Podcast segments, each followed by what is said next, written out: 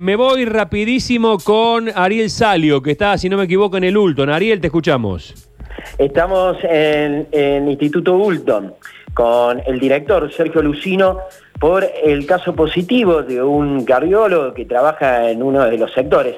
Eh, director, gracias por recibirnos. Bueno, muchísimas gracias y por la oportunidad de transmitir tranquilidad a, a nuestros pacientes y a la población. Efectivamente, eh, hemos tenido, tenemos un colega a quien queremos mucho que ha dado positivo. ¿Y esto cómo, cómo, cómo entendemos esto de que una persona da positivo en una estructura de salud? Bueno, eh, las, las instituciones son en realidad comunidades, como es la escuela, como es la radio, como es la televisión, como es la estación de servicio. En estas comunidades convivimos un número importante de personas. En nuestro caso son alrededor de 700 personas, entre médicos, secretaría, mantenimiento, etcétera, enfermería, toda una estructura eh, de, prestación de salud de muchos años y con, con gran envergadura. Cada una de estas personas que conformamos la comunidad del instituto tenemos un punto de contacto laboral de algunas horas con la institución pero además, en salud, como en otras áreas, existe lo que se denomina el pluriempleo, es decir, yo trabajo en Ulton y trabajo en la facultad y en la otra facultad y además puedo trabajar en otra institución. Este médico cumple, tiene un pluriempleo. Efectivamente. ¿En qué otras eh, eh, clínicas o hospitales trabaja? En forma regular en nuestro centro y en un hospital público. Y además tiene en forma no tan regular en otras instituciones. A ¿Y el contagio se dé a alguno de estos lugares? Claro, efectivamente. ¿Cómo se detecta este profesional positivo? En realidad, un paciente dio positivo, se enfermó, se, se constata que es por coronavirus, entonces se marca un punto en ese paciente. Se marca un círculo alrededor de ese punto, que son todas las personas que estuvieron en contacto más o menos estrecho con él. Entre esas personas está este colega nuestro. Por lo tanto, él adquiere esta enfermedad y a su vez él pasa a ser un nuevo punto, con un nuevo círculo alrededor de él. Él no, él no tuvo síntomas, asintomáticos. efectivamente, el doctor, eh, nuestro colega es totalmente asintomático y fue detectado justamente en los hisopados de rigor frente a un caso positivo y el haber sido un contacto más o menos estrecho con ese caso positivo. Este era un paciente que está internado en un hospital eh, público. Mire, en principio puede ser eso, puede ser un contacto personal de él. No, no tenemos la certeza, el único que puede decir eso es el COE, que es la organización que está investigando eh, los contactos, eh, porque tienen el mapa completo de cómo son los procesos. Entonces ellos tienen más autoridad para decir cuál fue y a veces no se sabe cuál fue el punto de contacto porque puede ser tanto uno como el otro.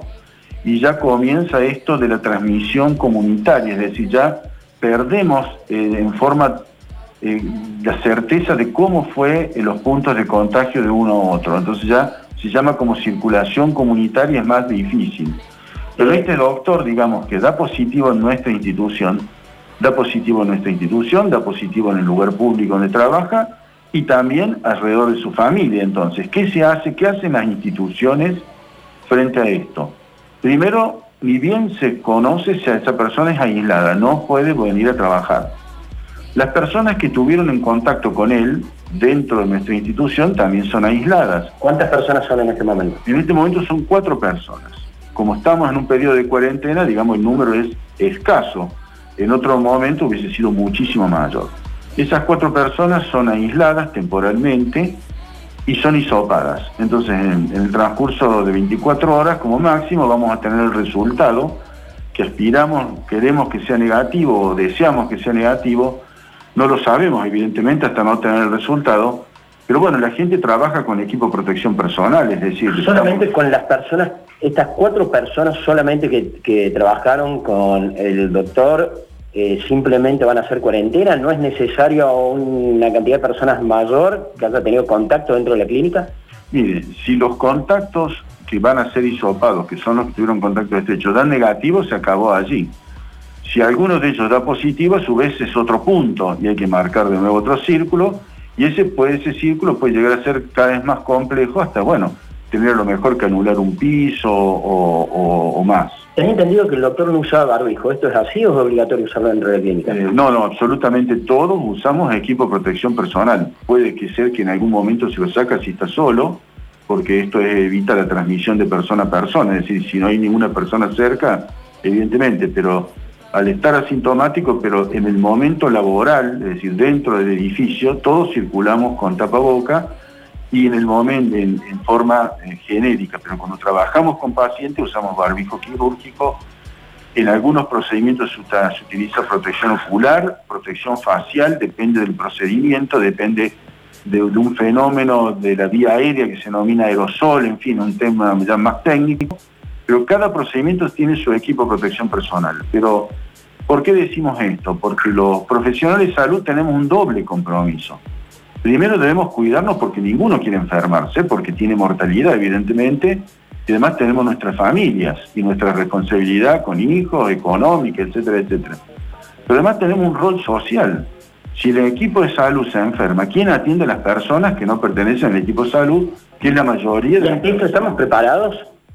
Tanto eh, hablando dentro de la clínica y si estamos preparados como a nivel provincia. Llegado a este caso, que el personal de salud se empiece a contagiar como ya está sucediendo. Bueno, eh, prueba de que está funcionando es que justamente este doctor asintomático fue detectado. Es decir, estos hisopados que organiza el Ministerio de Salud frente a un caso positivo son claves para detectar justamente los contactos. Si no hubiese sido responsablemente evaluado por el Ministerio e hisopado los, los profesionales, no se hubiesen detectado. Entonces lo importante es saber, tener conocimiento de cuál es la situación. Esto va a ocurrir y va a seguir ocurriendo porque la difusión del virus es hoy es comunitaria, es decir, es mayor. Y va a ocurrir no solamente en nuestra institución, va a ocurrir en todas las instituciones, pero en todas las comunidades, va a ocurrir en la radio, en el supermercado. ¿Qué se debe hacer? Bueno, las instituciones de salud estamos más preparadas. Se aísla, se aísla el grupo, se hisopa, se analiza, porque nosotros nuevamente debemos cuidarnos, porque no queremos contagiarnos, pero además tenemos un rol social que no podemos desligar. Por más que yo tenga temor a contagiarme, debo venir a trabajar, debo atender los pacientes, debo hacer los diagnósticos. Bien. Porque si no, eh, no cumplo mi rol social y es fundamental. La gente debe permanecer lo mejor posible para no saturar los sistemas de salud con, con pacientes no COVID. Es decir, el sector salud debe estar reservado para atender los pacientes COVID o las emergencias. Y los médicos debemos estar atentos a que eso, a colaborar con eso, un rol social. Perfecto, bien. Eh, Clarísimo. Eh, por el momento va a estar en cuarentena y las cuatro personas que tuvieron contacto estrecho, el hisopado correspondiente. ¿eh?